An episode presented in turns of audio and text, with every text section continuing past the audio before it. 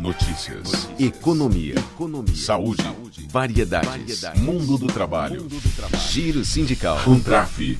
Olá, você que nos acompanha aqui nos canais de comunicação da Contraficute, eu sou o André Carini, o nosso Contraficast está de volta. No bate-papo de hoje, que traz a semana a limpo, a gente fala sobre as notícias da categoria bancária e notícias gerais também. A gente vai falar sobre combate ao racismo, a gente vai falar também sobre a negociação no Saúde Caixa e muito mais. Aliás, a gente combate, aliás, a gente combate não, a gente começa né, com o combate ao racismo, mês da consciência negra, falando do Banco Santander.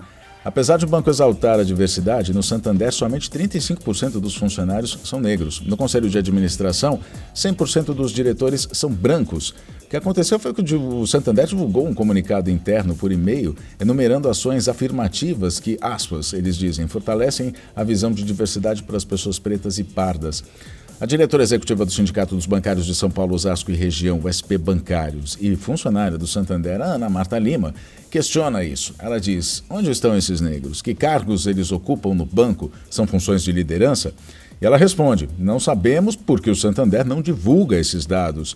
Por isso, cobramos, o movimento sindical né, cobra do Santander que retome as mesas de negociação específicas sobre diversidade para que se discutam questões, sejam discutidas questões como essas e principalmente maior possibilidade de ascensão nas carreiras de negros e negras que ocupam principalmente os cargos na base da hierarquia dos bancos, mas raramente funções de liderança. A gente lembra que no dias, nos dias 10 e 11 desse mês foi realizado pela Contraficute, a Secretaria de Combate ao Racismo da Contraficute realizou em Porto Alegre o sétimo fórum pela visibilidade negra no sistema financeiro. Apesar de ser 56% da população negra, diz o Almir Aguiar, que é secretário de combate ao racismo da Contraficute, só a média né, dos bancos é só de 23,6% de trabalhadores negros no sistema financeiro. Realidade que precisa mudar. Semana teve movimentação no Saúde Caixa. Foram intensas rodadas de negociação até que na última quarta-feira, dia 22, o banco apresentasse uma proposta. Nela se mantém o percentual de contribuição dos titulares em 3,5% sobre a remuneração base com valor fixo de 480 reais por dependente. Atendendo a uma reivindicação da representação dos empregados, a Caixa também reduziu o teto de 10% previsto na proposta anterior para 7% da remuneração. Além de outros pontos, premissas fundamentais do plano ficaram garantidas.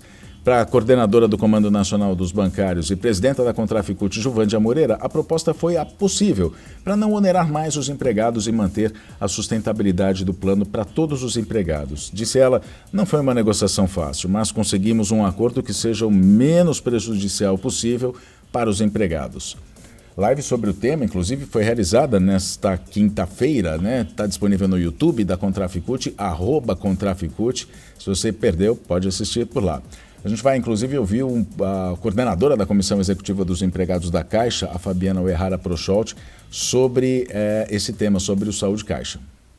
Nas negociações, nós também avançamos em ter acesso às informações primárias e uma coisa que acho que todo mundo estava esperando e conversa diretamente com o custeio, com a qualidade do nosso plano, não só com relação ao custeio, mas a qualidade. É o retorno das JIPs. Nesse momento serão retornadas cinco JIPs, é, isso para cada região, a gente ainda não sabe em que local, mas nós vamos ter representação da REPS em todos os estados. E outro assunto importante é também o retorno dos comitês de credenciamento e descredenciamento. Nesse cenário, o que a gente já tinha avisado em reuniões anteriores é que nós não vamos ter é, parcelas extraordinárias, já que existe uma previsão do déficit para esse ano de 422 milhões de reais para o ano que vem. Então, nós estamos saindo da, da negociação com 2023 resolvido e 2024 é, com a perspectiva já do plano equilibrado. A gente fala sobre reforma tributária. A Comissão de Assuntos Econômicos do Senado aprovou na quarta-feira, dia 22, o projeto de lei 4.173 que reza sobre, versa né, sobre a taxação de investimentos de pessoas físicas no exterior, as chamadas offshores, e a antecipação de impostos nos fundos exclusivos, aqueles que exigem um investimento mínimo de 10 milhões, conhecidos como os fundos dos super ricos. Esse texto agora vai para votação no plenário em regime de urgência. Proposta do Executivo, essa taxação é prioridade do governo Lula.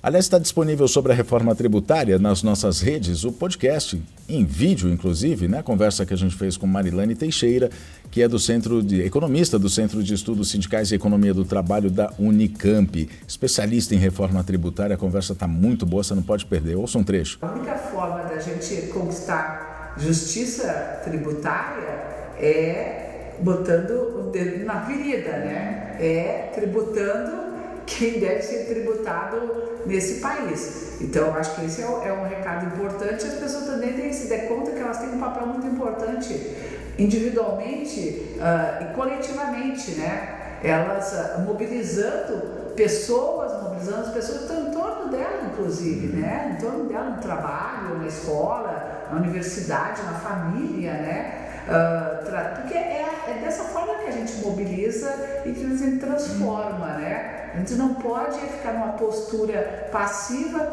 Bom, eu já votei no senador, eu votei no deputado, eu votei no governo, aí eu espero Agora que eles resolvam, né? Eu deleguei a eles. Não, a gente precisa se organizar. É a única maneira que a gente tem que mudar é pressionar o Congresso. É, é quando eles sentirem que o seu eleitor está incomodado com a postura dele, com o voto, ele com o voto dela, é que é aí que a gente vai conseguir, de fato, mudar as coisas da forma como a gente acha que deve ser. Conversa com Marilane Teixeira, então, está disponível nas nossas redes sociais. Pode procurar lá no, ou no portal contraficute.com.br, ali em TV Contraf, né? Descendo a, rolando a barra para baixo, ali o site para baixo você vai ver TV Contraf, ou então no YouTube, arroba Contraficute. Agora falando sobre Brasil, Câmara dos Deputados aprovou essa semana um projeto que volta com parte do texto da Carteira Verde Amarela, que foi uma proposta de Jair Bolsonaro derrotada no Senado e também pela maioria da população, que elegeu um governo que tem outra proposta econômica de proteção aos trabalhadores, o governo Lula. Bom, a proposta que foi aprovada por 286 votos favoráveis e 91 contrários no Congresso, na Câmara dos Deputados, tem a falsa premissa de facilitar a contratação de jovens de 29 a 24 anos, de 19 a 24 anos e pessoas a partir de 50 anos. Reduz os ganhos dos trabalhadores, enquanto os patrões ganham duas vezes, pagando menores salários e fundo de garantia e ainda recorrem menos para a Previdência Social, provocando um rombo que depois o governo federal vai ter de cobrir com dinheiro dos impostos pagos pela população. Por que a Câmara aprovou esse projeto que já estava ali derrotado, morto, enterrado? É porque a Câmara, a Câmara quer fazer chantagem, tentando pressionar o governo para liberar as famosas emendas parlamentares. Vamos falar sobre racismo ambiental agora, você sabe o que é? Bom, é, você já deve ter ouvido falar, né? Mas a gente vai explicar aqui. Mês da Consciência Negra é importante que a gente saiba todos os impactos sobre a população negra na, na nossa sociedade. Os impactos ambientais têm esse alvo preferencial, né? são as populações empobrecidas que no Brasil são majoritariamente formadas pelas pessoas negras. Hoje, mais de 102 milhões de brasileiros vivem diariamente com algum tipo de privação de saneamento no Brasil. Significa que uma a cada duas pessoas não tem acesso a serviços considerados básicos, como abastecimento de água, coleta de esgoto ou simplesmente um banheiro. Esses dados são da PNAD, Pesquisa Nacional por Amostra de Domicílios do IBGE. Desses 102 milhões de brasileiros que vivem diariamente com algum tipo de privatização, privação de saneamento, privação não privatização, né? de privação de saneamento, desse total, 66% são pessoas negras. Daí o racismo ambiental, porque os impactos ambientais, eles atingem mais a população negra. Agora a gente termina esse Contrafcast falando sobre a importância o peso dos sindicatos nas negociações salariais. De janeiro a outubro desse ano, 78,3% dos acordos ficaram acima da inflação, que é medida pelo INPC do IBGE. Outros 16,4% foram equivalentes ao índice, enquanto 5,4% ficaram abaixo. A variação média nesse ano é de 1,13% acima do INPC, que é o indicador usado como referência nas negociações salariais. Foram analisados até agora 15.822 reajustes entre convenções e acordos. Entre os setores, a indústria concentra mais ganhos reais, 83,1% dos acordos com reajuste superior à variação acumulada da inflação. Em seguida, vem os serviços com 80,3% e o comércio 57,9%. Bom, maioria dos acordos com ganhos reais acima da inflação é exemplo do que foi a negociação com os bancos pelo Comando Nacional dos Bancários, categoria bancária, sempre servindo de referência nessas negociações, provando a importância, a essencialidade do sindicato na vida dos trabalhadores.